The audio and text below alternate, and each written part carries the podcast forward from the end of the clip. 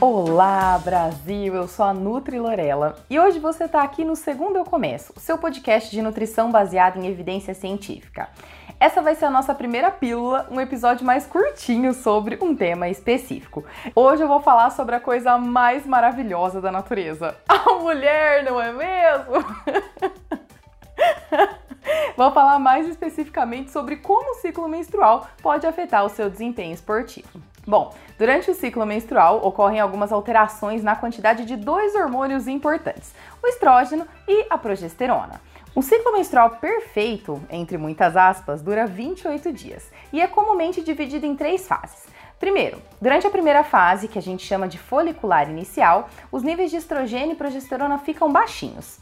Na segunda fase, a fase intermediária, ou chamada também de fase ovulatória, os níveis de estrogênio são altos e os níveis de progesterona são baixos.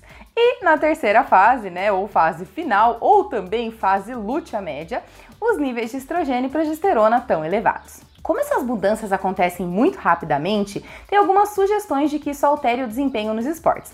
Mas o grande problema é que não tem um consenso científico nessa área. Algumas evidências mostram que o desempenho nos exercícios pode ser um pouquinho menor durante a primeira fase, que é quando acontece ali também o sangramento, e até mais ou menos o quinto dia do ciclo, né?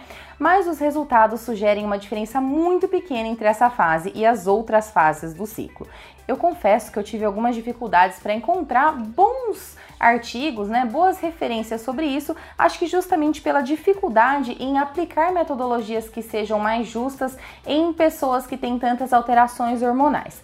E o que eu encontrei foram essas afirmações que eu tô trazendo aqui para vocês. Só que o grande pulo do gato é esse aqui, ó. Grande parte dos estudos sobre isso não foi bem delineado e não permite que a gente faça muitas coisas além de inferências. Ai, que coisa triste. O ideal é, como sempre, né, gente, individualizar. Se você se sente mal em alguns dias, você tem que conversar com seu nutricionista e com o seu personal. E eles vão te ajudar a contornar isso, tá? E se isso for, claro, uma questão muito grande na sua vida, o ideal é que você leve isso a nível médico, tá? Para o teu ginecologista, para que ele ajude você a tomar boas decisões nesse momento. Então, para resumir, os estudos mostram que o desempenho é reduzido discretamente, principalmente durante a fase folicular do ciclo menstrual. Agora é claro, né? Se a gente está falando de atletas profissionais, aonde a diferença é de milissegundos entre ganhar ou perder, aí sim isso deve ser considerado. Inclusive, o treino deve ser ajustado para esses momentos mais específicos da vida da mulher. E para concluir nossa primeira pílula, quem trabalha com mulher deve entender que o ciclo menstrual é parte do perfil do atleta e assim o trabalho deve ser pensado nesse sentido também. Já para atleta, que no caso é você, ou não sei se você é atleta, mas no caso a gente está falando da provedora do útero, tem que conversar com toda a equipe que cuida de você para garantir que você pode se beneficiar de condutas feitas especificamente para o teu caso. Bom, gostou? Compartilha esse conteúdo com suas colegas de time ou com as amigas que praticam exercício.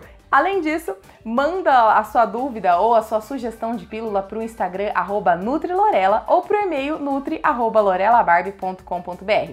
Ah, e não esquece de me seguir lá. O conteúdo é legal, vale a pena, baseado em evidência científica. E até a próxima.